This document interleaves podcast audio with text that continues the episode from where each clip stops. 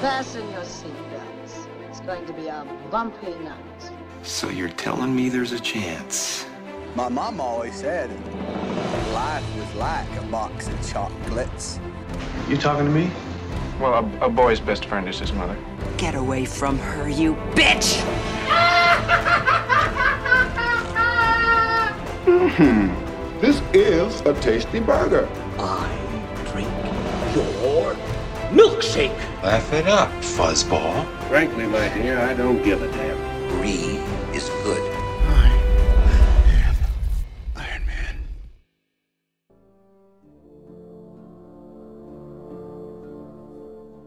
Bienvenidas y bienvenidos a otro episodio más del Throwback Podcast de la gente de Cine Express. Mi nombre es Alexis León, profesor guion bajo León en las redes sociales. Y hoy vamos a hablar de, wow, qué peliculón. Vamos a tocar hoy en este episodio número 91 que cierra la ronda de películas de mafia. Si usted estuvo pendiente o escuchó el podcast pasado, ya sabe de qué película vamos a hablar y si no, no se preocupe que se lo vamos a decir ya mismito, pero tengo que comenzar por saludar a todo el corillo porque tenemos casa llena hoy aquí, estamos todos, así que eso está bien chévere. Voy a empezar por darle la bienvenida al señor Luis Angelet. Luis, cuéntame, tú estás gozando porque por ahí vienen un par de películas, viene una película de Marvel que sé que estás esperando mucho. ¿Cómo está la cosa? ¿Cómo está el hype? Yo, estoy gozando porque, porque la vida es bonita y todo es bello en el universo y en el multiverso. Así que nada, estamos bien, gracias. Y, y fue mi selección y todos estamos Exacto. felices y se acabó este turno de mafia, así que todo es súper motivo de celebración. Muy bien, muy bien. Chévere. Oye, no sé si Bob, sé que está aquí, pero Bob, cuéntame, ¿cómo tú estás, brother? Yo estoy bien, ¿cómo estás tú? Yo estoy súper bien, sobre todo en este momento de la semana que me encanta porque es como liberador. Ah, María, pues mira, pues estamos de lo más bien y eh, como dice Luis, dándole pausa, punto final a la ronda de mafia, así que ya puedo dormir en paz por las noches porque a veces tengo miedo que llegue un mafioso de estos bichotes a joderme en la ventana, pero ya puedo dormir en paz. Chévere, chévere. Este, José, dímelo. José Morales, el filósofo. ¿Qué mucho hemos filosofado en ese chat? ¿ah? Eso en algún momento saldrá a la luz, eso, esos transcripts. José, ¿qué es la que hay? ¿Todo bien? Estamos muy bien, gracias por preguntarle. Saludos a ustedes, mis compañeros, a todo el público que nos está escuchando. Estoy contento de estar otra vez de vuelta aquí en el- con el panel de expertos eh, y listo para, para poner esta película en la mesa virtual y darle para abajo. Súper. Oye, y por último, a Fico Canjiano. Fico, estás pegado, mano. Reseña, este, recomendaciones, artículos, Dios mío. No me, da, no me da la semana para leer todo. Tengo que ir guardando como que save for later, save for later, save for later. Cuéntame, ¿qué hay? Eh, todo bien, brother, gracias a Dios. Qué bueno tener casa llena eh, y listo para darle final a esta ronda de mafia que me ha gustado mucho. Eh, revisitar algunas películas que no había visto hace fácil 15 años o más, así que de verdad que muy buena la ronda y, y tenemos un par de sorpresas para la próxima ronda, así que va a estar chévere. Así que un saludo a todos los que nos escuchan y nos han apoyado. Y nada, let's do it, vamos allá. Y Alexis, Seguro. ¿cómo tú estás? Yo estoy ¿Cómo tú súper- estás? ¿Cómo está todo? Yo estoy bien, mucho trabajo. Este, no es, como, las vacaciones fueron literalmente una pausa porque regresé y tengo más trabajo, pero se puede. Mucha gente me pregunta cómo tú puedes hacer tantas cosas, porque mm, pregúntele a Fico cómo hace todas las que hace, porque Fico sí hace un montón de cosas. Pero estoy bien, mano, estoy bien. Estaba esperando con, con- perdón, estaba esperando con mucha ansia este episodio, este, sobre todo este ratito. Me hacía falta. So, vamos allá. Eh, quiero empezar con Luis Angelet. Quiero que Luis presente la película de la que vamos a hablar. Y tengo dos preguntas que ya esto va a dar tema para hablar. Eh, ¿Por qué la escogiste, Luis? Y si fue fácil o difícil. Y espero que saques toda la sinceridad que te caracteriza. Luis, cuéntame, ¿qué película es? ¿Por qué la escogiste y fue fácil o difícil? Cuéntame. Ok, eh, esta sección va a ser la más corta que hemos tenido en este segmento en la vida. Eh, ¿Por qué la escogí? Porque seguía la que vimos la semana pasada y yo no sé nada de películas de mafia. ¿Cuán fácil fue? Así de fácil. ¿Qué película fue? The Godfather 3. Ajá. para terminar la trilogía de Godfather, que habíamos hecho una en el octavo episodio de Cine Express Throwback hace años luz, ya casi se siente, y hicimos Godfather la semana pasada. Qué chévere, qué chévere. ya, eso, eso es lo que es. Si la había visto antes, ¿no? No la habías visto antes. Ok, o sea, que la, la viste para el podcast.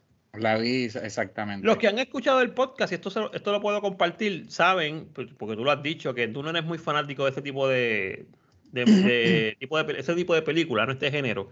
Quizás también por eso. Eh, se, se, me hace, se me hace más, más, difícil de digerir, no porque se llama, pues, pues, porque pues mis lapsos de atención son más, más, breves que, que, lo que estas películas necesitan muchas veces. Y de hecho me pasó en esta, nada, hablamos ahorita. Muy bien, muy bien. Eh, quiero continuar con José. Eh, cuéntame tu primera experiencia. Ya Luis obviamente dijo que fue la primera experiencia ahora. Tu primera experiencia cuando la viste y revisitándola para el podcast ahora.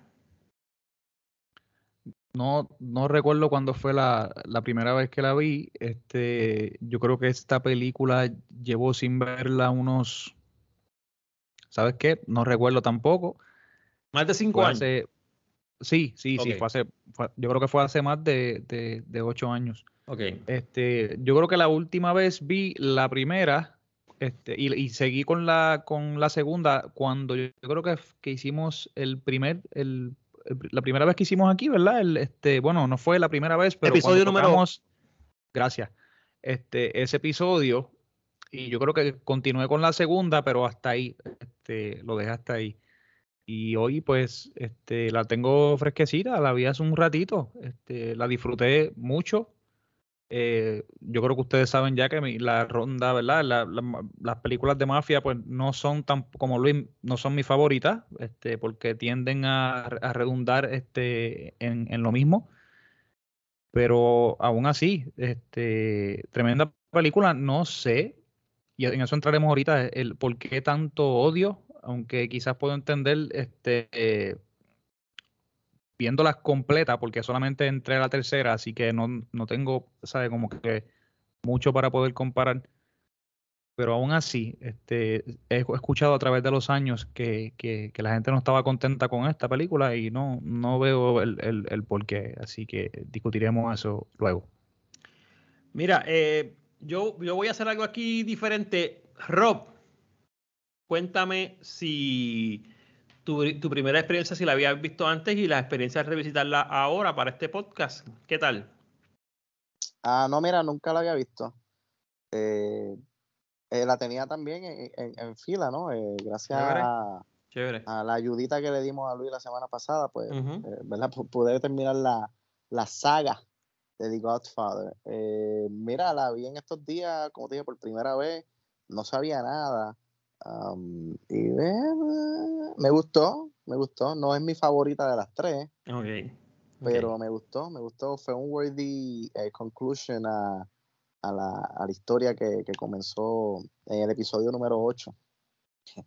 Así que, yeah, yo creo que eh, de todo, I mean, estoy, estoy seguro que ustedes van a estar de acuerdo, pero de, de las tres películas, esta es la menos que la que se habla.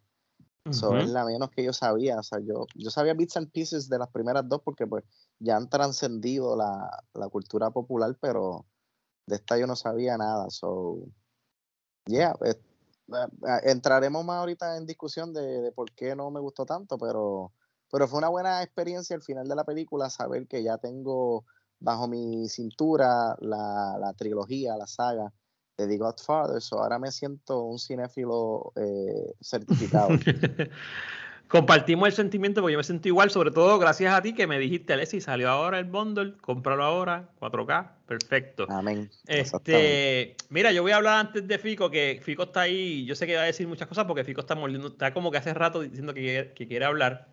Mira, yo no lo había visto, yo también me, me incluí a la guagua, por no decir me monté en la guagua, porque usted no está viendo las, facciones en este chat, en este video. Me incluí en la guagua de ver la primera. Yo vi la primera para poder ver la segunda, porque la segunda fue la que entró en el podcast. Casualmente, aunque no hay casualidades, del Godfather 1 se habló en este podcast. Yo no era un, un participante todavía en el episodio número 8 que fue grabado nada más y nada menos que a tres días como hoy en el 2020, mayo 1 del 2020. O sea que es trayectoria, se llama eso. Y el multiverso. y qué cosa que estamos cerrando la saga eh, casi casi la misma fecha, dos años, dos años después. No lo había visto. eh, la experiencia, mm, la- a mí me encantó la película. Yo sé que la semana pasada yo dije que la 2 estaba buenísima, sigo pensando que la 2, y eso lo hablaremos después, es quizás más completa. Eh, pero como dice, como dice Rob, y como también decía José, yo había escuchado cosas de esta película. Por ejemplo, no es la mejor de la saga, mucha gente criticándola. Yo no veo, no lo vi. No sé si es por la primera experiencia, quizás tenga que sentarme a verlo otra vez, pero a mí esta película, actually, de las tres, fue la película que más activo me mantuvo, ¿sabes? Porque tiene como que unas, unas temáticas que me dicen, ok, me voy a quedar ahí. Las actuaciones, Al- Pacino acaba de subirle mi pedestal muchos puntos. O sea, yo siempre he dicho que me considero un, ignorante en muchos temas de cine y como Rob siento que acabo de obtener un achievement después de ver la trilogía y hablaremos más adelante, con esto termino, de cómo no, no solamente la película es buena, la película completa bien cabronamente la trilogía. O sea, hace, hace que la trilogía sea una buena historia. A nivel de que yo digo, wow, los libros, mm, ahí me los compro. Porque me gustan esas historias que abarcan mucho tiempo y empiezan y terminan una, una, una familia, lo que sea. Fico, em, tengo varias preguntas. Yo sé que no te vas a acordar cuando la viste la primera vez, solamente quiero ver, quiero saber si la tercera película la llegaste a ver varias veces o solamente la primera vez que la viste ya. Y esta. Mira, la, la trilogía yo me recuerdo que las vi, que mi viejo me las puso, las primeras dos, y la primera, seguí con la segunda y la tercera en VHS y las vi de corrida. Am, si, no me, si no me equivoco. Es la, esta tercera parte yo la vi cuando era jovencito y de verdad que no la, no la volví a ver hasta que salió quizás en set en DVD o en Blu-ray algo así. Yo sé que yo, te- yo me compré el set en Blu-ray, eh, lo tengo por ahí.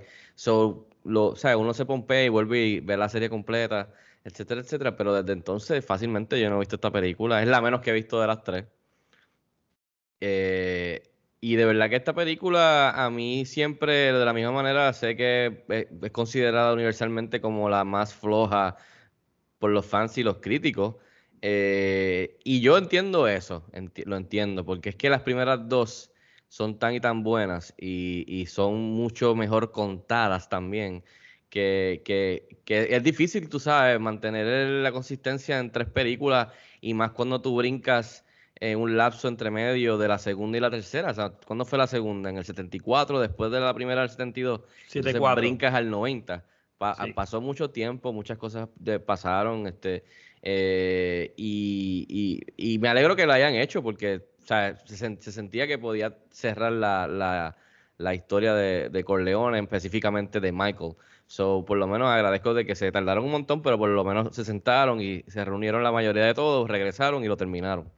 So, a mí no, o sea, a mí me gustó, que creo que ese es el consenso aquí. A mí no me encantó, no la amé como la primera y la segunda, que, la- que sí me encantaron y de verdad que pienso que son de, las, de esas dos primeras dos son de las mejores películas de todos los tiempos, no importa el género. Eh, esta tercera está buena y como tú dices, Alex, estoy de acuerdo, es un, es un sólido, viéndola ahora de nuevo, no ha envejecido tan mal, eh, es un sólido cierre a la, a la historia de Michael y todo lo que estaba, eh, que se había quedado guindando después de tantos años en, en- en la familia y todo eso. Y no me recordaba que estaba tan, tan profundamente enganchada de lo del aspecto de la iglesia católica y eso me encantó. Eh, A mí eso me voló la que, cabeza. que de seguro mucho de cuando la vi por primera vez chamaquito y después por segunda vez, mucho de eso me pasó por encima de la cabeza y ni, me ni lo capté ni entendía, o sea, como lo entiendo ahora, ¿me entiendes? So, eso fue, me gustó mucho verla en esta ocasión, específicamente todos esos dios y tras bastidores, bregando con la iglesia católica, eh, todos estos jugado- o sea, todos los, todos los, todos los jugadores envueltos, los muñequitos, y, y me gustó mucho, pero más que nada me gustó que esta película, que lo discutiremos ahora en la mesa virtual, es que básicamente es Michael Corleone tratando de coger todas las todas las la familia y, y hacerla correctamente. Pero ya como vemos en la historia, es bien difícil este, que todo lo que tú has hecho, este imperio, querer ahora hacerlo este, bien, o sea, por, por, por, por, por la, por la norma, por la, como se supone que sean las cosas, eh, es demasiado el peso de todo lo que tú hiciste es mal, como no se, supo- se supone que lo, que lo hiciera. So, ese juego de, del shuffle de él intentando, que él mismo lo dice, es como que I try to get out and they pull me back in, que es una línea famosa de esta película, que tiene varias, by the way.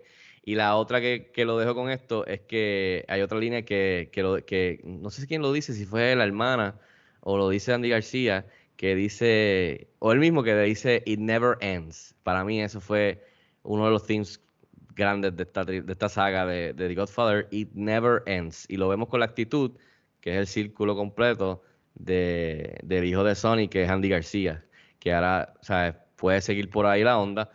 Eh, pero sí, me gustó. la- vamos a darle a la mesa a la mesa virtual, pero sí, no está al nivel de la primera o la segunda, pero está, está chévere. A mí, a mí me gustó. A mí me gustó. Chévere, chévere, tremendo. Sí, esta película tiene muchos temas. Diga, la trilogía completa tiene muchos temas que yo me imagino que por eso es que está en el lugar que está. Legimitizar. Coño, estaba buscando la palabra y no me salía. Eh, bueno, pues vamos a dar unos cuantos datos importantes de la película. Como siempre, hay muchos más, usted puede buscarlos en internet y demás, pero vamos a dar unos cuantos aquí. The Godfather, la parte 3, o The Godfather 3, eh, estrenó el 25 de diciembre, de Navidad, de 1990, 162 minutos de duración, dirigida por Francis Ford Coppola, escrita por Francis Ford Coppola y Mario Puzo, basada en el libro de The Godfather de Mario Puzo, producida por Francis Ford Coppola y distribuida por Paramount Pictures. La trama es una secuela y es el final de la trilogía, que concluye la historia ficticia de, Mark- de Michael Corleone, el patriarca de la familia Corleone que intenta legitimar su imperio criminal. Me hubiese preguntado, lo tengo aquí en el script, el, su imperio criminal. El elenco, otra vez Al Pacino, Andy García esta vez, Joe Mantegna, Mantegna, perdón, Mantegna, Bridget Fonda, Diane Keaton, Talia Shire, Sofía Coppola, eh, la música de Carmine Coppola, la fotografía de Gordon Willis, la edición de Barry Malkin, Lisa Frostman y Walter. Marsh. El presupuesto 54 millones, la taquilla hizo 136.9 millones.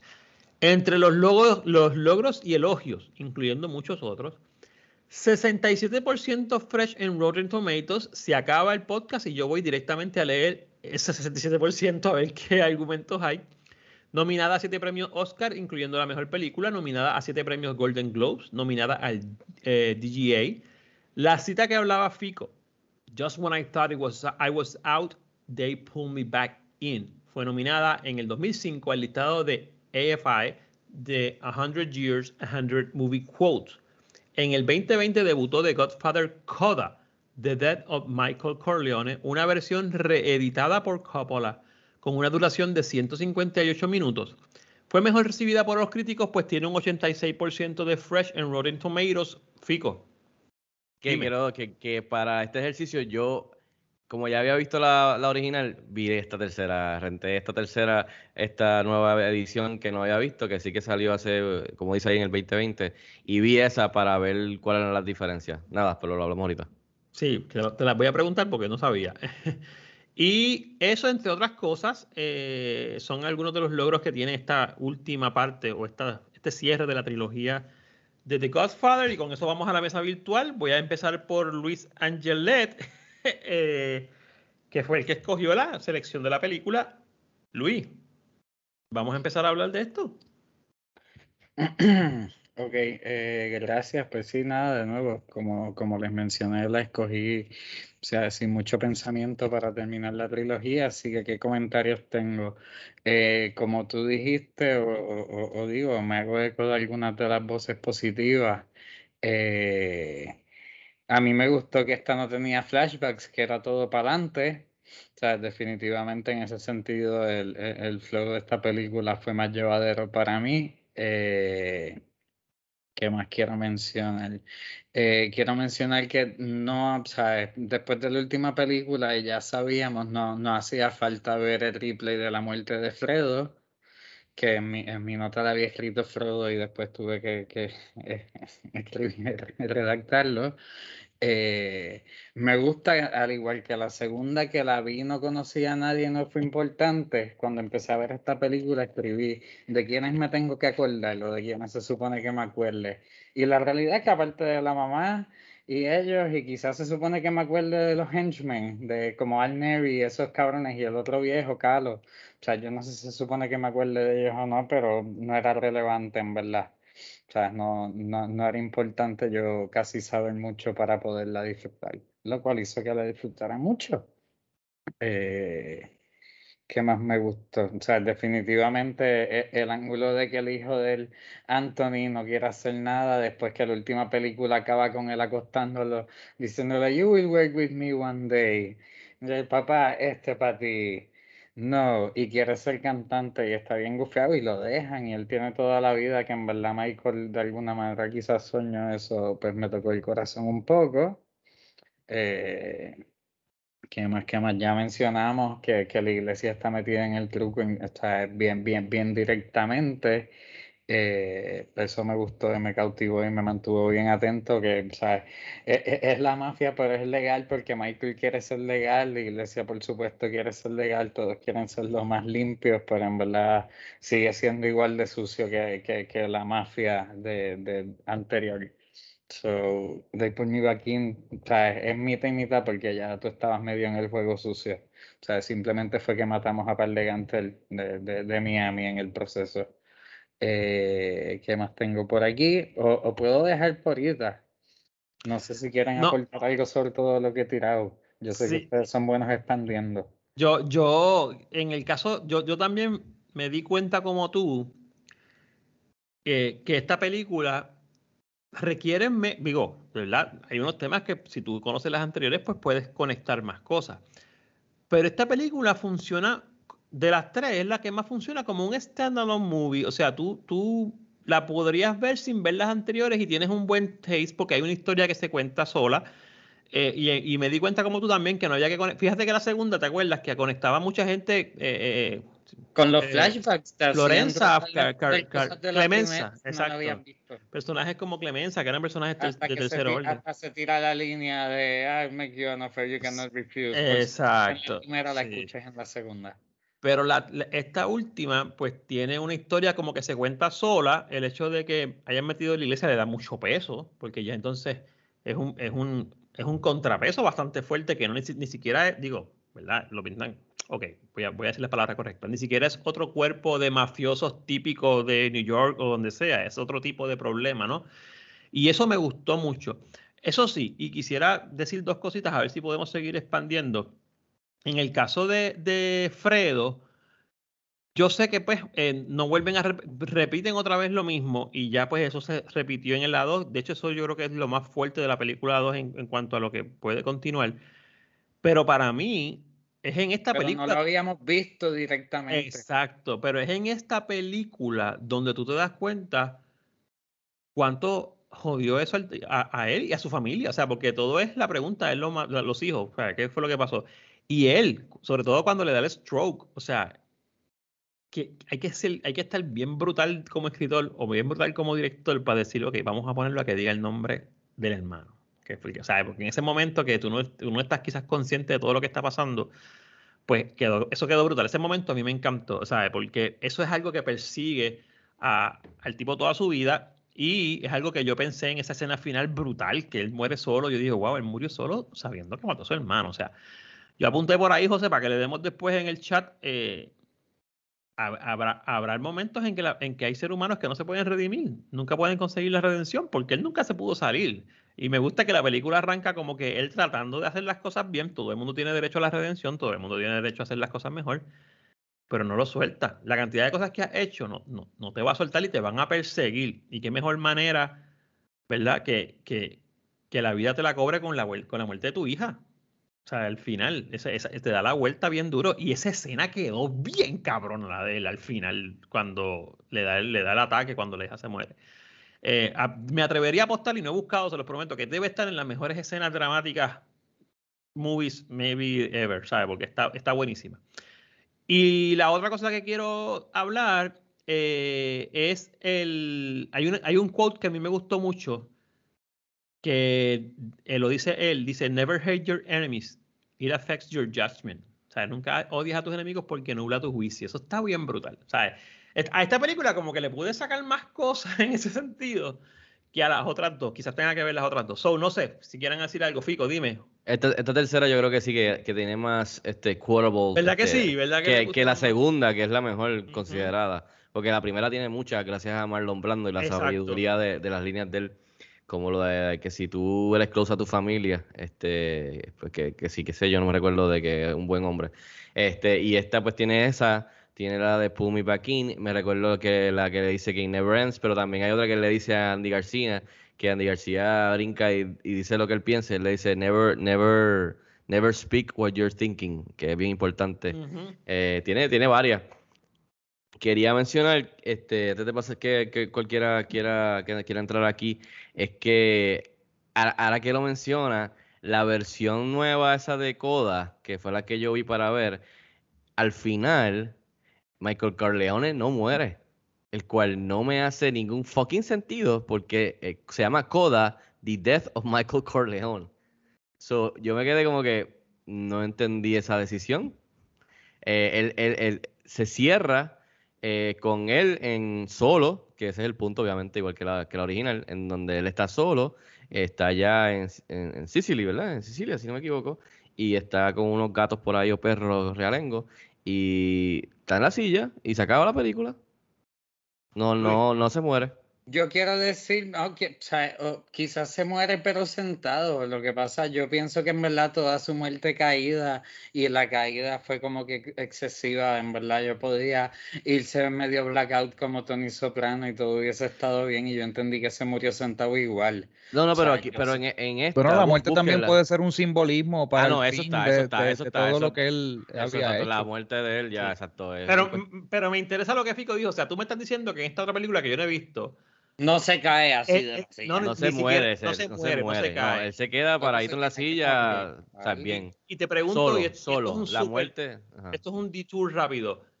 La razón para que esa otra versión saque es que había un alternate ending o vamos a tener que esperar la- en la serie esta que Ah, viene que va a explicar. Para sacarlo del, para sacarlo del medio ya, este, porque yo sé que hay muchos que, que están interesados en saber quizás y han visto las dos versiones, o me las puedo tocarlo rápido. Esta, esta película, yo, este, tiene 15, 15, 16 minutos eh, menos que la original. So, por lo menos es más rápido, o sea, es más corta, que Luis le encanta eso. eh, que debería verla. Eh, entonces, ¿qué más? Esta, básicamente es la misma película. Lo único es que él movió algunas escenas y las reeditó, pero es lo mismo. Lo único es que él, él, eh, Francis Ford Coppola dijo que él cambió el principio y cambió el final. Entonces, el principio aquí, esta película, es, empieza más como que vamos al grano, que es la escena en donde Michael eh, Corleone se reúne con el arzobispo para hablar de la deuda, que ahí empiezan los dios. Pero ahí empieza eso- la película regular. En la reunión. La película, No, la película no, regular no. empieza en la, en la iglesia. No. Sí, la- bueno, la que yo vi. Ahora Pues falta que quizás la- tuviste la mía, tuviste la, pero es que la- yo compré la trilogía que me dijo Rob. Bueno, la, la, ajá. la original abre, y ustedes díganme, porque la verdad que yo no me recuerdo, abre con los tiros de la casa en Nevada, desolada, de la propiedad de ellos de antes. Y después Ah. con el voiceover de ellos, de ellos, de él escribiéndole la carta a los hijos, invitándolos. Si abre así, Así abre la original. pues Alexis León vio la misma versión que Fico. Porque la Tuviste mía la, la coda. con, la, con Ajá. para abajo en la, en En la la catedral. iglesia, reuniéndose iglesia para la habla- deuda, para la deuda. Pues por eso Holy quiero. Bueno, quiero- pero Ale- Alexis, ¿cómo, ¿cómo terminó la que tuviste? La- eh, el- ese- no, la que. El, ah, puñal. Ahí está la diferencia. Él no muere. En la original, Él se- él se queda él muere. Él sentado. Está sentado. La otra él se como que se muere. Pero entonces la cosa es que esta versión, el cual no me hace sentido que Estamos en vivo, estamos en vivo. No, no, no, pero está bueno para discutir la diferencia porque no sé qué estaba fumando Francis Ford Coppola porque se llama The Death of otra él le da Michael como un Corleone. infarto de esos de los que le daban y se cae de la silla así, bien awkward. Y, Exacto. y, y en verdad es casi, casi physical comedy y tú te sientes incómodo. Y por eso debe ser que en la versión moderna lo quitaron porque Lo la gente no se quitaron. sentía cómoda con So, eso. Básicamente él, él reeditó y cambió el principio y Sí, sí. reeditó y cambió. Le hizo un poquito más corta para que fluyera un poquito mejor, pero entra, vamos al grano y al final no, no muere. Eso es básicamente el. Digo, el mensaje se entiende que muere, porque yo la, yo vi, yo la vi por primera sí. vez y Sí, dije, muere. muere. Pero, muere solo, muere wow, solo por allá. sí, sí, wow, ¿me entiendes? Ah, pues tengo que ver entonces, tengo como misión ver la Sí, original. estoy curioso de ver cuál vio José. José, ¿cuál tú viste? Porque si tú, exacto, pues tú la rentaste. No, yo, yo vi la versión en la que él este, vive al final. O Ah, sea, que pues, tú viste la de Coda. La de coda. Sí, que de hecho me, a mí me parece que es un tremendo final. A mí me parece, no, no, vuelvo, vuelvo otra vez. A mí esta versión nueva me parece que fluye mejor y me gusta que entra rápido al grano con lo de la iglesia. eh, no, me, no me rodea tanto al principio como la original y, la, y al final eh, que, que lo mantiene vivo. O sea, lo, sí se muere, sí muere solo, termina así, pero no se muere con ese final que Luis, como dice Luis, no era el mejor. Pero lo que me choca es que también sí entiendo el concepto de, de Death of Michael Corleone, pero es como que es como tan fuerte ese título que entonces tú lo ves y no mueres, como que, ok, el fan casual va a ser como que, pero no se murió. So, nada, me parece como que, eh, Va- Mano, qué, qué- validando- qué- qué validando bueno en que te pregunté eso. Ajá, dime, dime, este. validando los vudú, eh, sí, eh, eh, es Coda la que tiene el bundle. es Coda, parece que Sí, hay no, un acuerdo y dijeron, ponme Coda como tercera, porque es la que quiero. ¡Wow! pero, pero es la misma película, en esencia es la misma sí, película. sí. El cambio al principio y al final. Pero yo cuando terminó la película, y tengo que admitir que tú no me dijiste nada, tú me dijiste, vamos a esperar el podcast, pero yo te dije, Fico, esta película está buena, o sea, esta película, que a lo mejor es un, a, a lo mejor esos 18 minutos para un first timer como yo, Oye, no, no, no, no, porque ¿No los, crees? que, ¿No los que crees? vienen viendo, no, los que vienen viendo la saga, que vieron la primera que duró 8 horas y la segunda fue 10 horas, la tercera que fuera 15 minutos más, más larga o no, no hace diferencia. me gustaría leer en algún momento cuál fue la intención de, de Coppola de entonces hacer esta, pues con qué intención. se no puede sé. buscar, se puede buscar. Sí, sí. Eh, no sé qué más, muchachos, háblenme. José, háblame algo. Este, Eso que me habías dicho de, de- de la redención me, me- interesó mucho porque estaba recordando, este, estoy leyendo unos libros y, y perdonen que siempre traiga la filosofía, ¿verdad? Pero pues, eh, estaban hablando, Sócrates hablaba de, de, vale, hombre, de la relación que uno tiene con uno mismo. Entonces tú, tú no querrías hacerle daño a otra persona porque entonces tú tendrías que vivir contigo mismo. Y yo creo que parte de la redención que él no podía conseguir es que era una, e- era una redención. O sea, ya, ya él después de haber hecho lo que él hizo, est- está el, peso, la carga moral de, del, pues, pues, valga la redundancia, de lo que él hizo. Y yo creo que no había nada externo, ni siquiera la estructura de, de- la iglesia o el concepto de Dios en su vida que, le, que, lo, que lo dejara tranquilo a él. Entonces la película es como este tratar de recuperar a través de la imagen este, que yo tengo o, o quizás hacer un cambio de salirnos del negocio sucio y meternos en otro negocio. Yo creo que también la película explora mucho de la naturaleza humana. Este, eh, Estoy, con- estoy contigo. no queriendo, o sea, no, no queriendo irse ni a un lado o al otro, aunque eh, tú puedes ver que en un momento está este llamado a quizás bien, bien hobbesiano de, de pensar que siempre estamos en guerra con todo el mundo y con nosotros mismos, ¿sabes? Interior y exterior. Y me interesa mucho eh, esos detalles, los detalles que también ocurren siendo Europa un país que siempre ha estado supuestamente en guerra a los ojos de ellos. Y entonces ser un país que también conquistó este, América y, y lo- ¿sabe? los mismos europeos adentrándose en América, pero luego también yendo a Europa, ¿sabe? Que es como una, es como una doble conquista de cierta manera, ¿sabes? De, de- y es- eh, se puede sentir esa guerra de poder que se tiene, ¿sabe? Que, porque no es lo mismo, él, él en una parte él dice, cuando está hablando de otra persona que están en esta reunión, que es cuando pasa lo del helicóptero, que este tipo, eh, eh, Sa- salsa, sa- Sasa, asa Sasa. Yo- Joey Sasa. Yo vi Exacto, Sasa. que este tipo ahora, eh, ¿sabes? Se cree lindo y él está contratando este Spanish guys y está contratando negros, ¿sabes? Como para tener una mejor, una mejor este, imagen y él le dice, it's the American way, Ujú, ¿sabes? Porque estamos en América. ujú. que hay muchos temas ahí, este, bien adentro, bien profundos, que yo creo que, que se van, están mucho también, mucho más, mucho más complejos que las primeras dos películas, que mucho se queda dentro de lo que es el lazo familiar y específicamente la mafia de esa familia, de la familia italiana. Pero entonces aquí él levanta el, ¿sabe? separa el lente mucho hacia atrás y nos enseña que estas estructuras de poder se dan en todos los sitios, o sea, no se dan nada más en, en, la mafia. Y aunque no vengan acompañadas, aunque en muchos casos sí pasa, aunque no vengan acompañadas de, de, de muertes violentas, sí hay muchos tipos de violencia y, y, y, tú puedes ver cómo ocurría también eso en, en la iglesia y en, y en, ¿vale? y en los gobiernos y en las escuelas y en, y en todos los sitios, porque yo creo que es lo que el director está tratando de, de, de decirnos de una manera sutil, uh -huh. ¿sabe? que estamos juzgando también a los personajes sin pensar que nosotros cargamos muchos de estos personajes en nuestra naturaleza. Amen, brother. Amen. Estoy contigo 100%. Porque esta película, de las tres, esta, esta película es sobre Michael Corleone. O sea, las otras películas tienen de otros, eh, eh, entran a otros personajes mucho más. La segunda película eh, básicamente nos da una mejor, la segunda película nos da una mejor mirada de Vito Corleone con el papelazo que hace Robert De Niro, o sea, la verdad. Eh, y sabemos quién es él y podemos entrar más deep en él. Esta tercera película es la redención de Michael todo el tiempo, cuáles son sus luchas internas, qué está haciendo bien, qué está haciendo mal, qué quiere hacer bien, qué quiere hacer mal, en dónde cede, en dónde no cede, y cómo cierra el círculo al final. Ya, lo que cabrón quedó que cerrar en Sicilia, ¿verdad? O sea, donde todo, es, es, eso, quedó tan brutal, ese tipo de cierre. Eh, y yo pienso que esta película es como tú dices, el director dijo que se acabó las peleas fulano contra fulano, familia contra familia, apellido contra apellido. ¿Te acuerdas que la segunda película, incluso en las partes cuando Robert De Niro era joven, o sea, cuando Vito Corleone era joven, pues había otra familia porque había el don aquel que estaba vestido de blanco, bla, bla, bla. Esta, esta película es puramente, vamos a meternos en la redención de Michael Corleone. Y, en la, y, Perdóname, Alexis. No, no, no, no, dale, no sigue, sigue. Y no, lo, y, o sea, de lo que dice Alexis, dice de eh, José y tú, es esta película definitivamente es de las tres, yo creo que es en cuestión de trama, es la más compleja.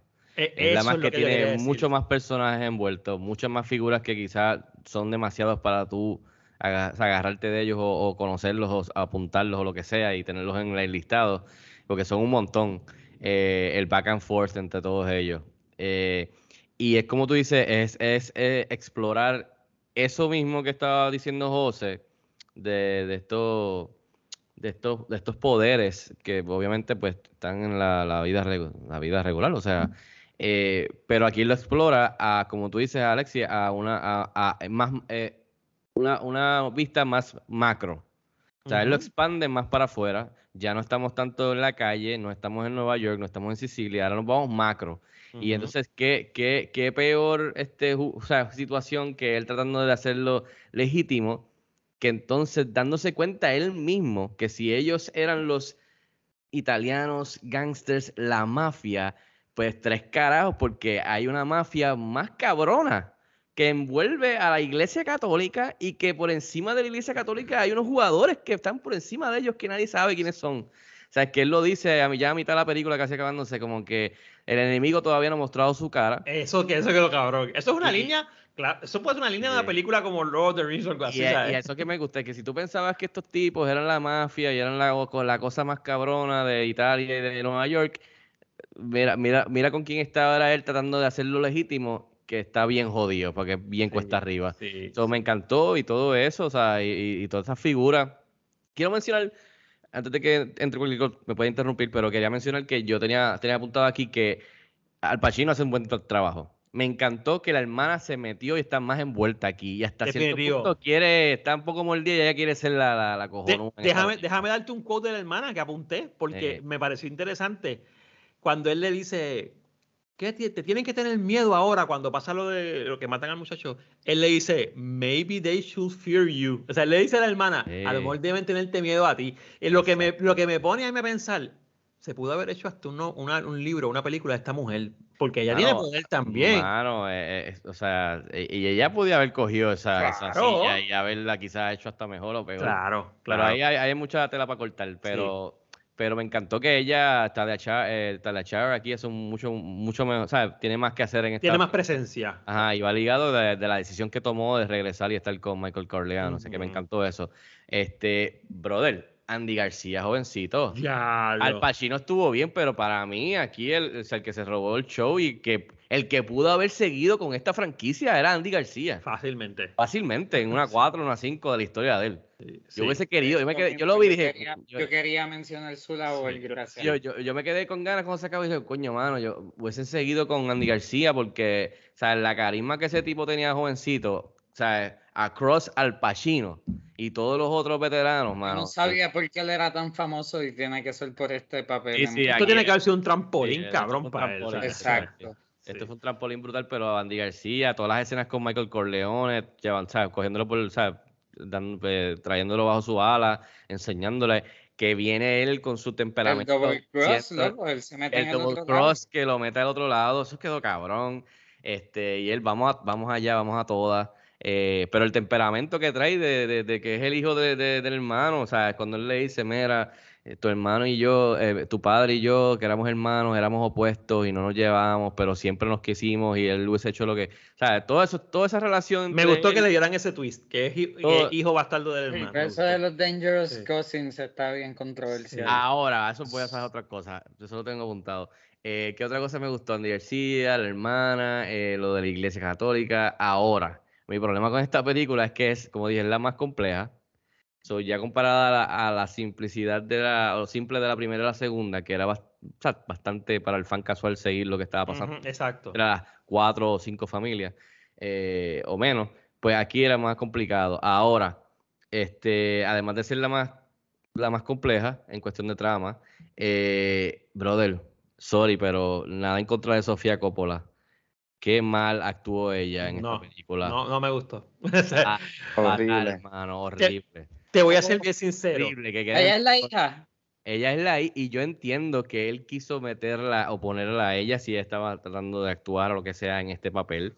Cool, no tengo ningún problema. Él tomó su película, él hace lo que quiere hacer, pero si, o sea, eh, además de que el personaje está súper fucking weird, creepy, escrito, que ya, de, de- ya es culpa de Francis Ford Coppola y de, y de Mario Puzo, o sea, de, de cómo está escrito el personaje, que me pareció, o, pf, o sea, mal, eh, weird. Ella que no actúa, porque en ese momento no, y, y by the way, nada en contra de ella, ella se ha convertido en tremenda directora, o sea, está dura, ella hizo Lost in Translation, ha hecho par de películas, muy buena directora, pero como actriz en ese momento, para este papel importante, crucial, estuvo fatal de parte de él escogerla y estuvo fatal de parte de él haber escrito este papel así. Y entonces le metes la entrelínea de lo de los cousins. Ah, Que entonces eh, eh, entra- eh, coges a Andy García, que el tipo hizo maravillas con ese, ese subtrama que era un fanguero. Y él lo hizo bien. o sea, le quedó natural. Y él hizo todo lo posible. Y con ti eso está awkward as fuck. Que era como que, yo a mí no me interesa esto, tú sabes. Yo quiero verlo a él más con Corleone, con, con- que mate al otro.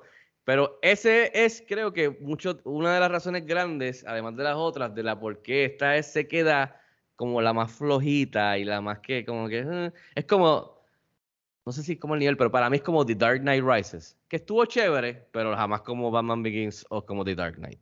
Sobre todo como de Dark Knight. No es, Mira. como Back to the Future 3, que está muy nítida y me gusta, porque es el cierre, está gufiado los vaqueros, pero jamás como la primera o la segunda película. So, ahí- así es que yo la veo. Pero Mira. ese, ese rol y esa actuación eh, es una de las cosas grandes de la película. 100% de acuerdo contigo. Mira lo que me pasó a mí. Yo veo la película. Yo no sé quién es quién. Yo veo el personaje de ella y desde el principio dije, "Mm", y le siguen dando gabela. y Yo, pues, "Mm, pues, lo paso. Un personaje secundario. La escena final, yo dije, ay, tú no me digas que el clímax de la película es con esta muchacha, brother. Lo paso. Termino la película. Abro el podcast. Abro el libreto. Y digo, vete para el carajo, que la chamaca es la, mucha, la hija del tipo. Y por eso la puso a actuar ahí. Porque el- está flojito en muchas cosas. Como está constru- no sé si en el libro tendría que leer el libro, pero es que el escritor del libro estuvo en el, en el escrito de la película, so él debe haber dicho, espérate, no me jodas el carácter, ¿entiendes? Y, él- y está ahí. Pero el, el personaje no, no me da nada, no me da profundidad ni nada. Es como una actuación también no comparado con tremendas actores y actrices que hay ahí, pues coño. Y el momento más brutal de la película es con ella. Eh, y tienes ahí una, un contrapeso cabrón porque tienes lo que está pasando con Al Pacino, la reacción, la reacción de la hermana de Al Pacino, que se pone el velo, eso tiene una simbología, que ahí vamos otra vez para el luto. Y bah, pero fí- fíjate, pienso que eso tuvo que ver en el, en el downside. Dime.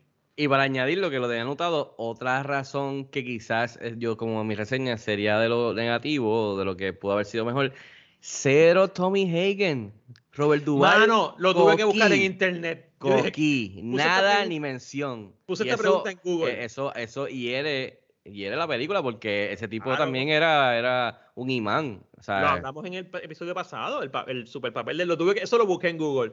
Eh, eh, puse Tommy Hagen, Godfather 3. Y la primera pregunta, sabes que Google te pone esta pregunta: ¿Qué pasó con él? Pues ponen que se murió, pero ¿no será que no renovaron contrato? Yo te- ese tipo tenía que estar, por lo menos saber qué pasó con él. Si es el tipo que básicamente gracias a él pasan las cosas más importantes en la 1 y en la 2. So, esa parte. Quiero escuchar a Rob, pero quiero decir algo antes rápido, porque tú lo mencionaste y es con lo que yo iba a cerrar.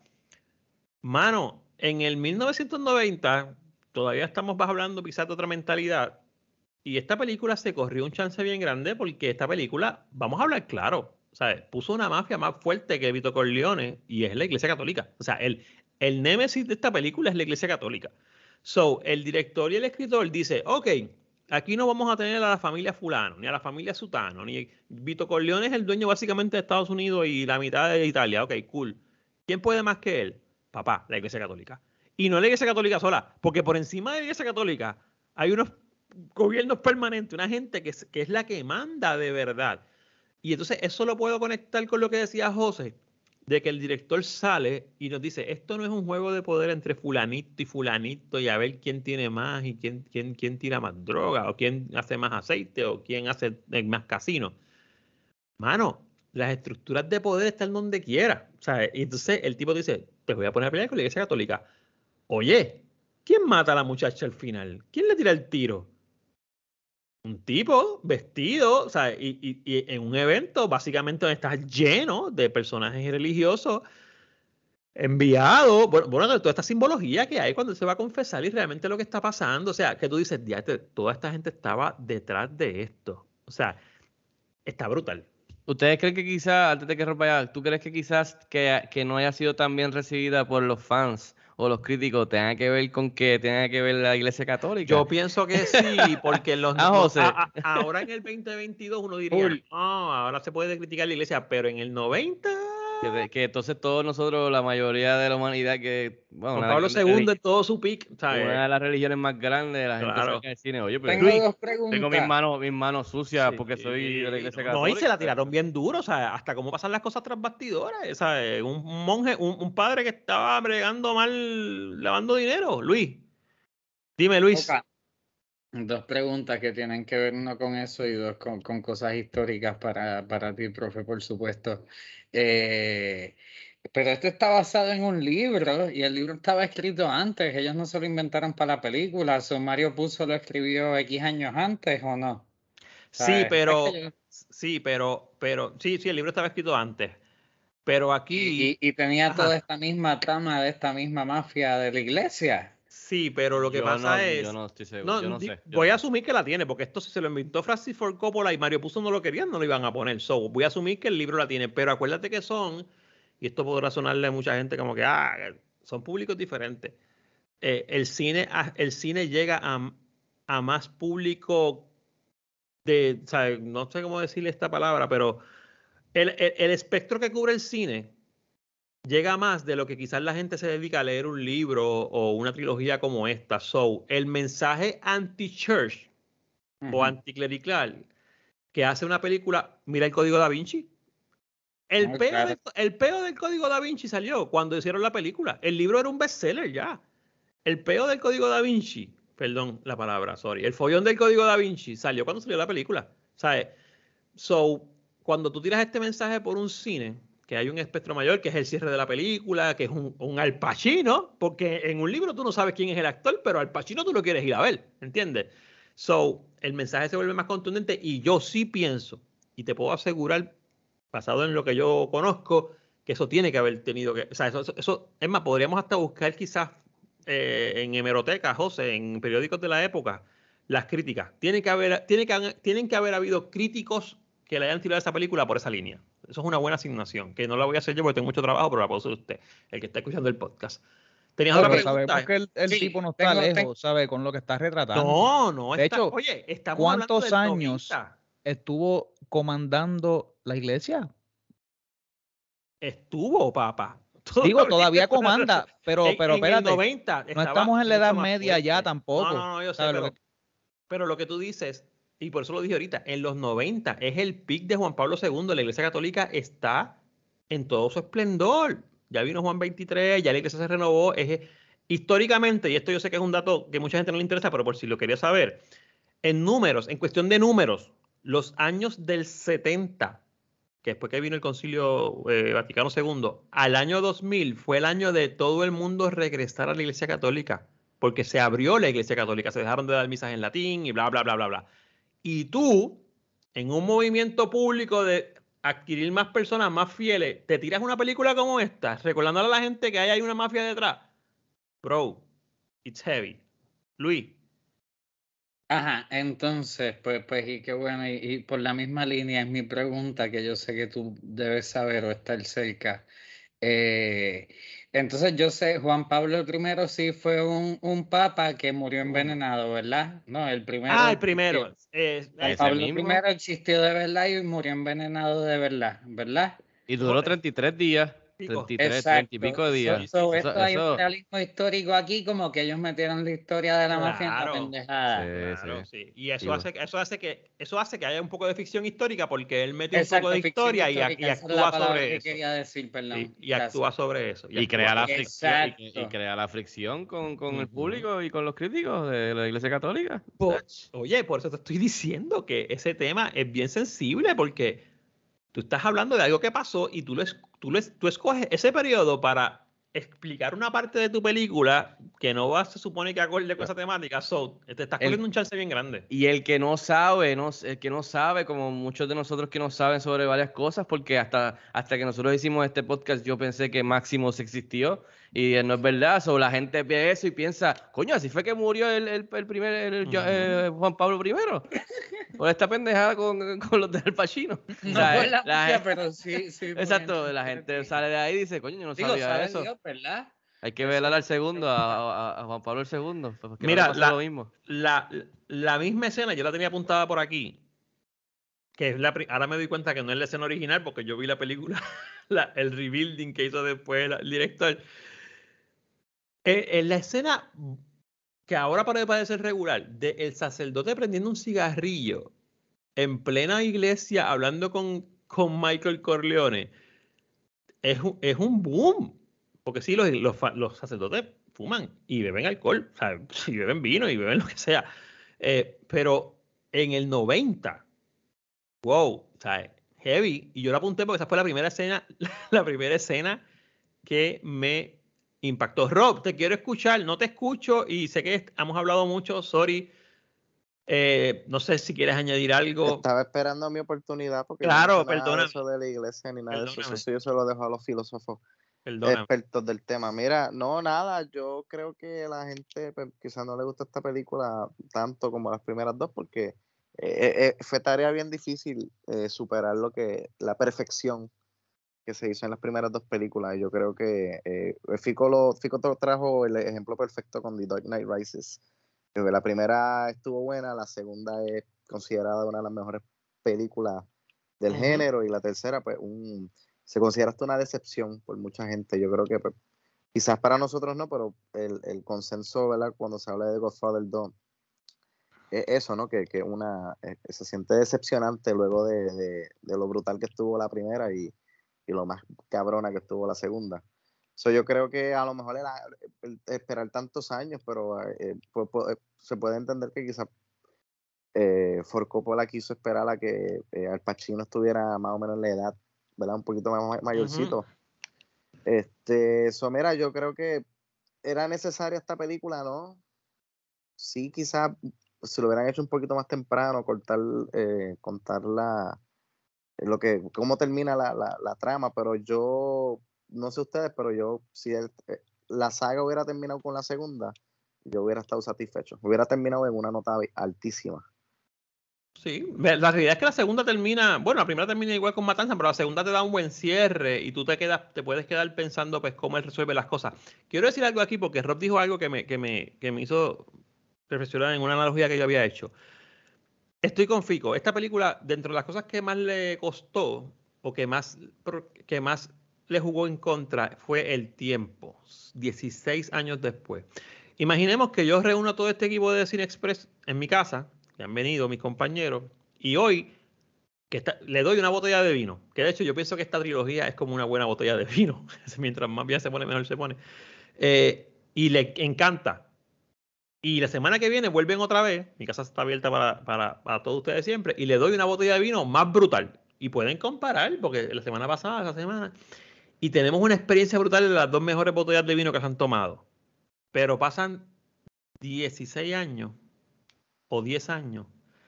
Y por más cabrona que esté la botella de vino que les voy a dar 10 años, la experiencia de haber vivido eso hace 12 años atrás, van a decir, Hacho estuvo buena, pero aquello de aquella vez estuvo bien brutal. Porque pasa el tiempo, le das más espacio a que la obra se añeje, que escriban de ella, que la vea otra generación. 12, 14 años es media generación, o sea, y entonces creo que entonces le tiras una tercera donde no solamente van los nuevos, van los que vieron las primeras dos con ese, y, y, no, y, en los 90 no había un voodoo que yo diga, ok, voy a verla rápido antes de ir al cine. So, eh, se crea quizás esa espera que lo que hace es serle como, me está entendiendo Fico, serle como contraproducente, jugarle en contra, aunque la película esté quizás bien hecha y quiera contar una historia bien, que a lo mejor no hacía falta, como dice Rob, pero le juega en contra, porque la gente va al cine esperando una película tan brutal, o por lo menos la experiencia brutal que tuvieron. Dime, yo, Rob. yo pienso que quizás otro factor en contra de la película es que para los 90, para el tiempo que sale esta película, ya el género de películas de mafiosos estaba saturado. Buen punto. Tenía Carlitos Way, Scarface. Buen punto. Eh, y ya era como que, ah, ¿sabes? Para, para, para el setenta y pico, cuando salió la primera, era bien raro ver una película así de, de, de que tocara el tema tan delicado, ¿no? Y, y eh, lo discutiremos, ¿no? La serie que comenzó precisamente hoy en Paramount Plus de The Offer, cómo la misma mafia trató de influenciar para que esto no se, no se realizara la primera película. So, ya en los 90, mano, es, eh, o sea, e, es, como películas de superhéroes hoy en día. Tienes 2 y 3, 4, 5 al año. Entonces, le, le tienes le tira una película de una, una, conclusión a una película que ha pasado tanto tiempo, pues, um, o sea, eh, there's too much que tú puedes hacer con el género que sea innovador, que no se hubiera hecho antes, y la realidad es que The Godfather 1 y 2 pues, fue bien innovadora e influencial en lo que es el género de la mafia. yo creo que también eso eh, le jugó un factor en contra. Así que nada, voy a pasar el micrófono para, para ir cerrando. Eh, me, gusta, me gusta, me gusta tu, tu línea porque corrígeme si me equivoco, no he buscado, so sorry si meto las patas, pero ya Scarface había salido, ¿cierto o falso? Cuando salió Padrino 3. Entiendo que sí. sí. o sea, que también la gente compara y como que, ah. Era más joven exacto, so, so, maybe también eso les voy a encontrar. Habría que preguntarle a, habría que haberle preguntado. Eh, el, problema aquí inherente a que es a la historia, es la ejecución de la película, es el tiempo este, donde salió. a, mí, a, mí, me gustó verlo más viejo. Lo que estoy preguntando es, ver, tratando de ver dónde, dónde, está esta falla que es tan gigante, porque él, él está haciendo otra película este, que, en donde los medios están saturados por este tipo de películas precisamente, pero está haciendo también algo nuevo. Está metiendo a la iglesia. Y está metiendo, ¿sabes? Es, es también una trama más compleja, no tan solo en las piezas que hay que mover, pero yo creo que también en la profundidad de lo que se está hablando dentro de la película también. ¿Sabe que lo que estoy tratando de ver aquí es dónde es que la película falla, si es que falla, porque ese es el consenso que se tiene, ¿sabe? Y ese, perdón, el consenso que se tuvo en ese momento. ¿Cuál sería el consenso ahora, viendo la trilogía completa? Yo creo que ha mejorado, yo creo que ha mejorado. Y sobre todo lo que dice José, yo creo que el ejercicio real es ver la trilogía completa, la realidad, porque eh, es, es la intención de esta película, cerrar esa trilogía, por eso pasó tanto tiempo. Y ahí como que la película, pues, crece, eh, se crece, se crece ella misma. Hablo Pero claro, sí, yo, estoy yo contigo. creo que yo creo que, que, un- que lo que dice Rob es bien importante, porque además de lo que hablamos de que estás tocando la Iglesia Católica, que eso pues va a crear un sentir con, el- con los espectadores que la mayoría seguro son de la Iglesia Católica y cristianos o whatever. eh, esta película salió en diciembre, ¿verdad? La película de Martin Scorsese de, de Goodfellas salió en septiembre de este mismo año. So ya ahí también te, te- eso, eso jode, o sea, eso jode con, con la audiencia. El género de, el género de lo de mafia. Sí, sí. Y oye, quiero hacerles un... ¡Ay, qué momento espléndido este para tocar un tema que siempre sale en nuestros chats y siempre sale en las redes. Esto, lo que dice Fico ahora mismo, que yo no tenía ni idea, fue en los 90. Y teníamos gente que probablemente estaba haciendo críticas basándose en que, diablo, pero tengo un Goodfellas. No es el mismo fenómeno que hay ahora. Que tenemos críticas de cine criticando películas comparativas, incomparativas. 30 años después. Se repiten. Los fenómenos se repiten. O sea, y, y también te la compro. De- de- debe haber pasado porque. Y, y- y- no son películas bobitas. ¿sabes? Goodfellas no es una, porque no, no es una mala película. ¿sabes? So, tienes ahí un- un- unas variantes diferentes. Eh, habrá que. No sé, es una, es, un, es, un, es una interrogante que queda abierta y el que quiera buscar las críticas en periódicos de esos tiempos puede ir a cualquier archivo digital. Este, nuestro académico José Morales puede tirar esa, esa, esa asignación y buscar par- y los ponemos en Cine Express. ¿Qué tú crees, Fico? Como que miren las críticas que salieron en los 90. Y si quieres escuchar las de ahora, pues escuchar, escucha, tosiste, escucha el podcast eh, de ahora. Sofía Coppola. Dime, Luis. No, no, que eso es algo que yo siempre le he preguntado a Fico, cuál es la crítica de la película en su momento. Así que Eso sí, era- eso yo, era una yo, sección yo vouch se- por esta se- sección y si José se me recluta puedo ser investigador. Mira Se reeditó esa sección hace tiempo. Ah, no sabía, perdónenme, yo Sí, no, sí. No, te- no estaba. Pero si no mal recuerdo, si no mal recuerdo de un libro que leí de, de crítica Digo, tú y yo, de, tú y yo de teníamos Ebert, 10 años cuando eso de, salió, de. Roger Ebert, eh, de uno de los libros que yo me leí, si no mal recuerdo, él, él, él- él le dio una mala crítica a esta película. Wow. So, sí, tuvo, tuvo, yo creo que fue mixta cuando salió. Y Mira, hizo dinero. Ajá. Sí, eso te iba a preguntar ahorita. Me, diste los números de la taquilla. Ah, En cuestión de proporción, o sea, en por ciento, Sí, ¿cuál de- fue la de película que más gross tuvo? O sea, no sé, habría que sacar. Yo Eso sé que yo habría que tengo. buscarlo, te pero- vas a decir, Alex, pero- tienes el, el- el script del anterior, no seas vago, busca tú ahí, pero. No, pero, pero de 54 millones en ese momento a que una película como esta, que es 130. bastante pesada, hiciera casi 140, son, son buenos, mano. En Navidad, de mafia. Por eso. So, Mira, eh, quiero ir cerrando. Si alguien tiene algo más, Luis, dime, en confianza. Yo me quedan dos puntos de mi sobre. Adelante.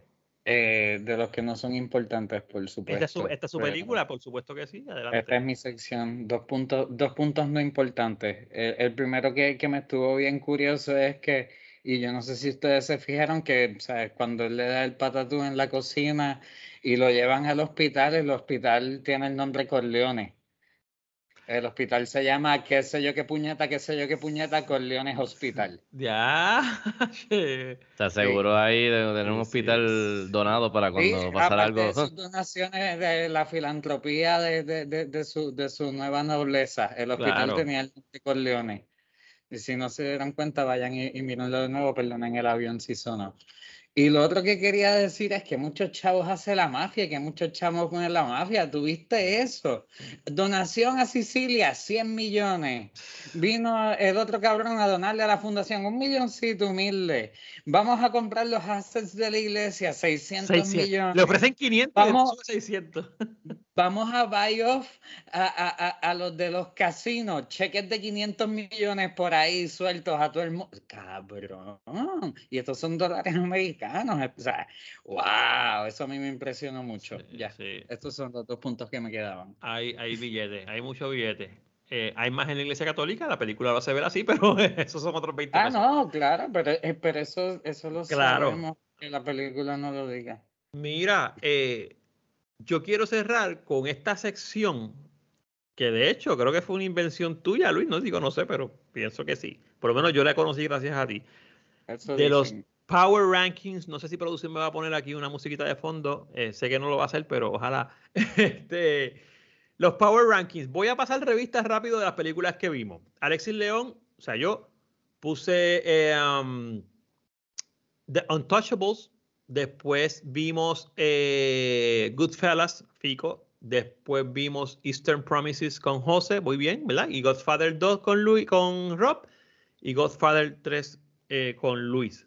Power Rankings, ¿quién quiere empezar? Eh, nadie los tiene ready, Luis los tiene. O sea, en verdad yo no los tengo, pero la verdad es que yo estuve, yo estuve, parcialmente en la ronda, yo solo vi tres de las cinco películas, así que no sé ni si estoy apto. Eh, pero, dime, pues, dímela. Dicho eso, es bien difícil, de verdad, porque la de José a mí me gustó mucho y es bien diferente a estas otras dos. Eso, ¿Cómo separarlo? Eh, eh, no sé. Pero pues como estoy parcializado por mí, la más que me gustó fue la que vi hoy. Eh, la que cogí Godfather 3. Después pues, pues Godfather 2 y después Eastern Promises. Yo voy, con las mías, yo voy con las mías, rápido. voy del 5 al 1. Número 5, rompiendo el récord por primera vez, porque a mí siempre las de José me gustaban mucho más que las otras, pero esta vez Eastern Promises fue la que me gustó, pero de las otras comparadas fue pues la que menos me gustó. Eh, después va la mía, Untouchables, eh, una bofetada en la cara, porque obviamente yo no conocía este género tanto. Después va, y esto va el tan, tan, tan, tan. Eh, mano, iba a meter Godfather 1 y Godfather 1 yo la vi para ver estas otras. Um, Godfather 3 Godfather 2, mano y Goodfellas. Después de ver la ronda completa, no, se supone que yo no explique el Power Ranking, pero lo voy a explicar. Eh, después de yo ver la ronda completa, la película que, que yo dije, vete para el carajo. O sea, como película, como todo, imaginación, toma, eh, eh, historia, lo que era, lo que era para el carajo. Mano, o sea, la película que yo me sentaría a ver otra vez Goodfellas. Really. Yo no la vi con ustedes, pero de verdad yo sé que es bien buena y te apoyo. Y, y, me gustaron todas y vi películas, o sea, agradezco un montón porque me, me tiré la, la trilogía de, de, Godfather por este podcast, pero yo no había visto Goodfellas. So, mano, qué bueno que la vi.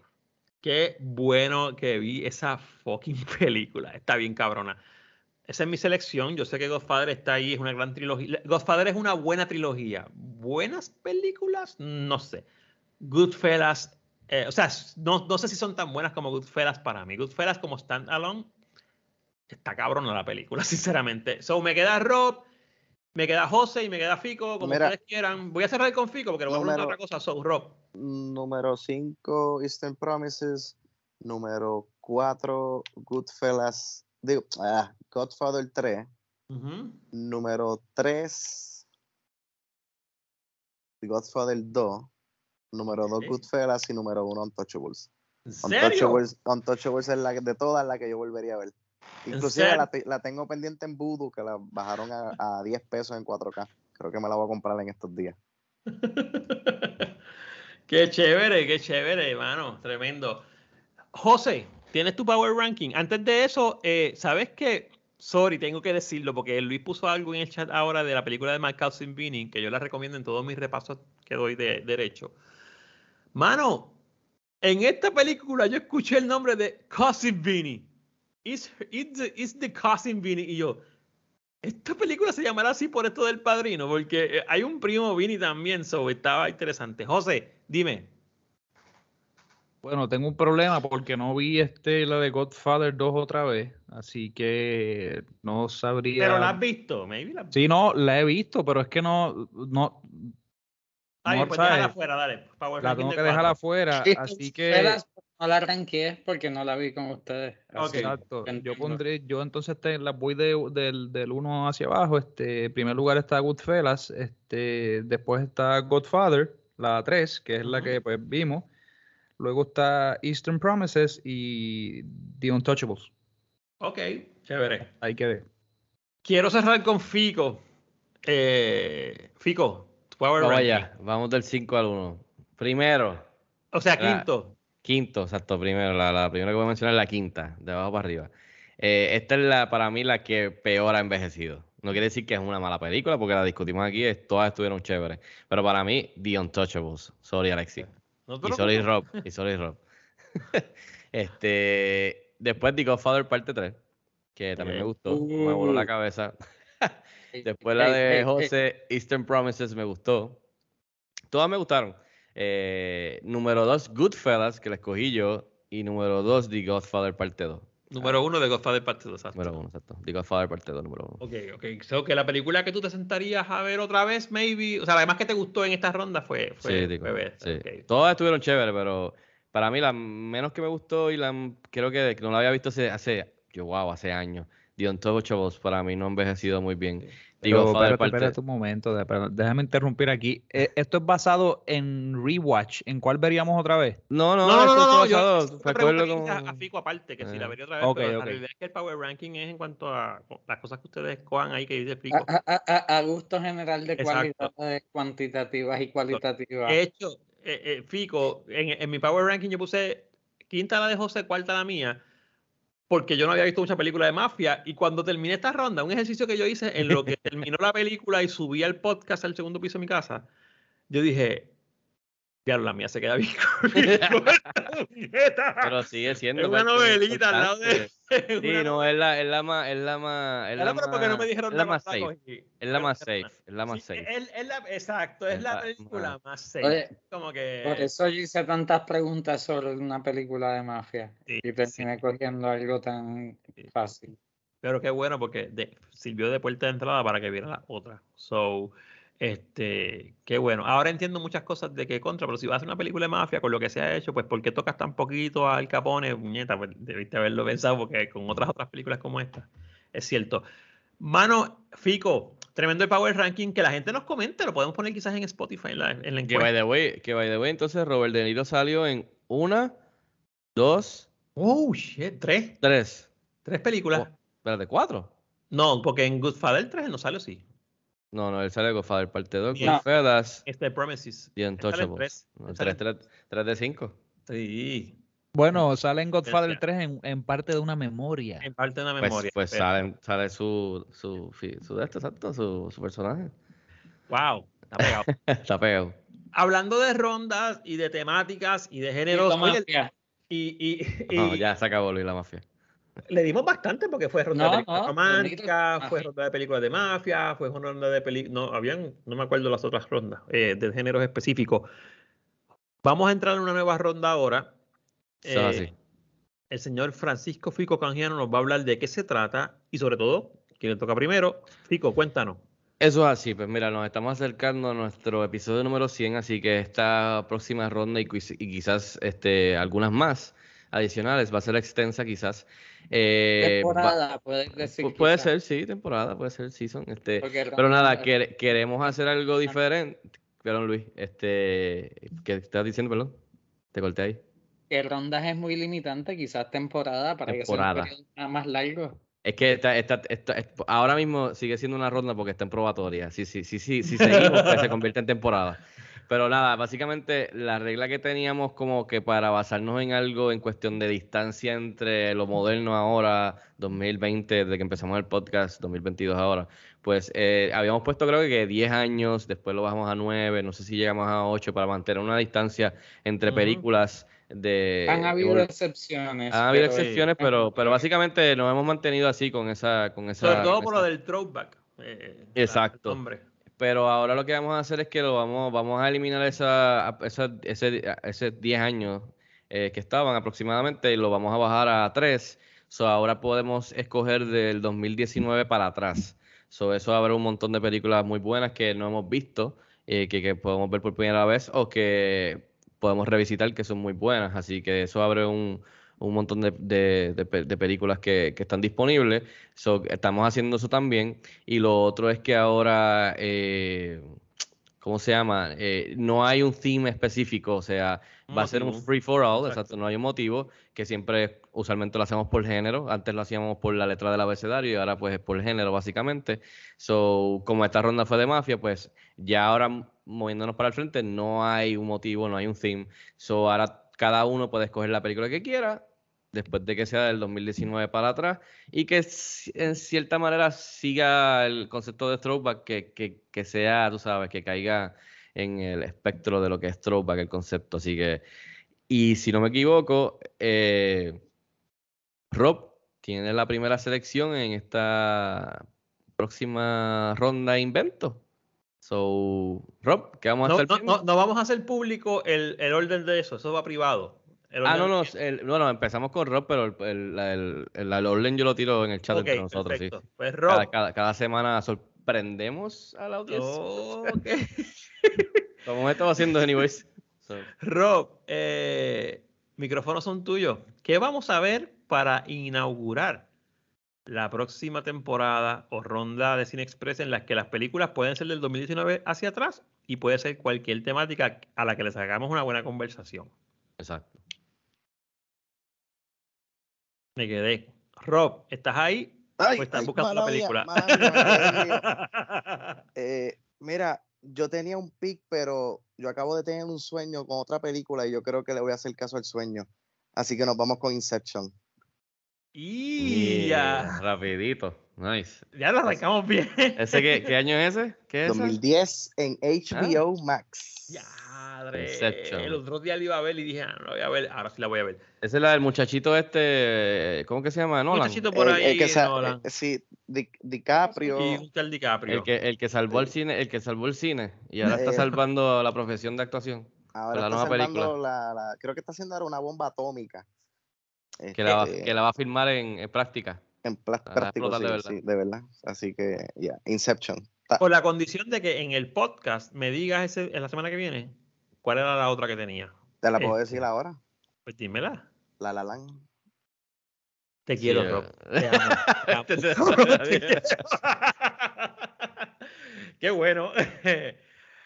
Voy a ver la La Land también porque no la he visto, para que sepa. No Aguántala, visto. aguántala porque No te hagas eso también. si no tienes que hacerlo. Gracias, Sí, no, no, Luis, aguántala, aguántala porque esa, esa viene pronto, esa viene pronto. Eh, so, mano, pero Inception, HBO Max. HBO Max, sí. HBO Max.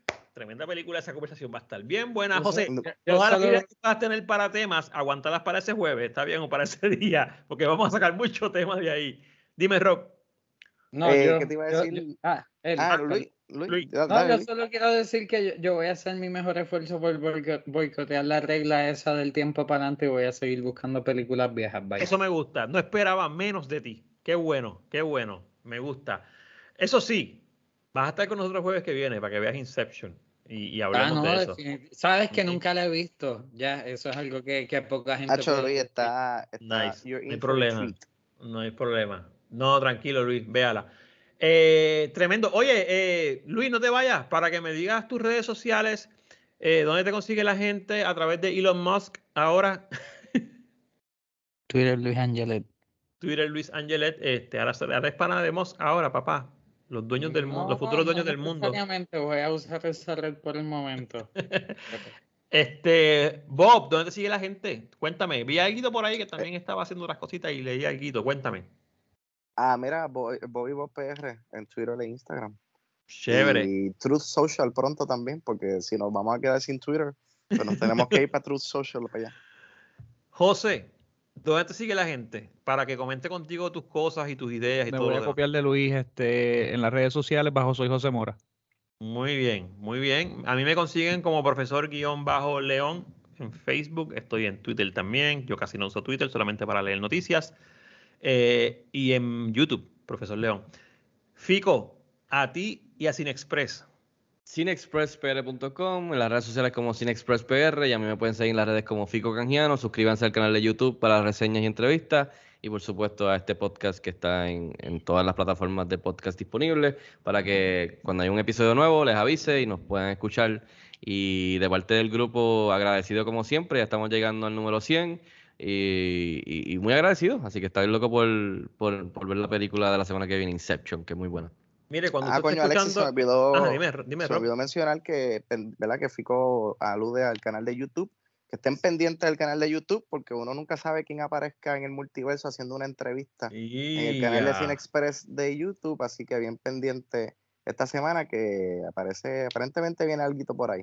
Mira, pues eso cuadra con lo que yo iba a decir, porque yo iba a decir ahora mismo, si usted ve el video en YouTube, los reseñas de Fico, de Cine Express, o escucha el, episodio en Spotify o lo que sea, suscríbase y si está en YouTube, prenda la campanita, porque eso le avisa, además de que usted colabora de una manera increíble con el esfuerzo de Cine Express, porque la campanita funciona mucho, y el subscribe en Spotify más todavía, y así se entera de todo, y puede ser de los primeros en comentar y todo lo demás. Así que nos vemos la próxima semana. Empezamos con Inception. ¡Qué bien! ¡Qué bien! Nadie va a decir nada. Me toca a mí decir nos vemos en el cine. Nos vemos en el cine. Nos vemos Gracias. la semana que viene. Nos vemos en el Nos vemos cine. en el cine. Nos vemos en el Eh, multiverso. Exacto. Después que acabe el chat, voy a decir el, el podcast, voy a decir algo, pero les cuento después en las redes. Túmbalo, Fico, llévatelo. Bye.